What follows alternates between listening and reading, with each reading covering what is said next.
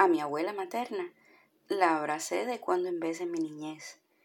Nos separaban muchos kilómetros y provincias, y la oportunidad de apretujarnos era una vez al año, en las vacaciones, en el verano. Su flor era la orquídea. Pasaba horas sentadas en su sillón, dirigiéndolo y controlándolo todo, frente al portón, pero también contemplando las más de veinte orquídeas que abrazaban su mata de mangos.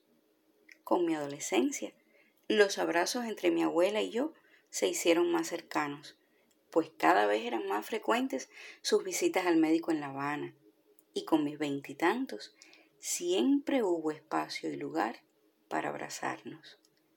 Durante mi primera gestación mi abuela enfermó, y como casi siempre pasa, no tuvimos oportunidad de un último abrazo. Me negué a despedirme de ella, mm, quizás por el sentido de conservación o de protección a mi embarazo. No lo sé. Lo cierto es que ese dolor me acompañó durante mucho tiempo. Y justo 20 años después, este primero de abril, el mes que nos robó los abrazos, amanecí sin querer despertar. Perdón, separarnos. Era real. Mi abuela vino en un abrazo. En mi sueño real o realidad soñada, tuve la oportunidad de pocos volver a abrazarnos.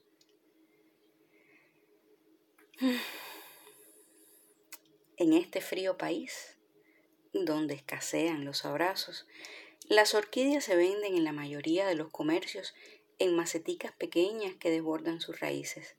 Las flores crecen en un tallo fino y vertical y presumen de elegancia y esbeltez, pero también de soledad. En Le Champ de Lisette hay dos plantas de orquídeas con flores blancas, pero ellas no están solas. Las dos están en un mismo espacio para que sus raíces se entrelacen y como a la sombra de los mangos, no falten entre ellas los abrazos. Nos vemos el próximo episodio de Le Cham de Lisette.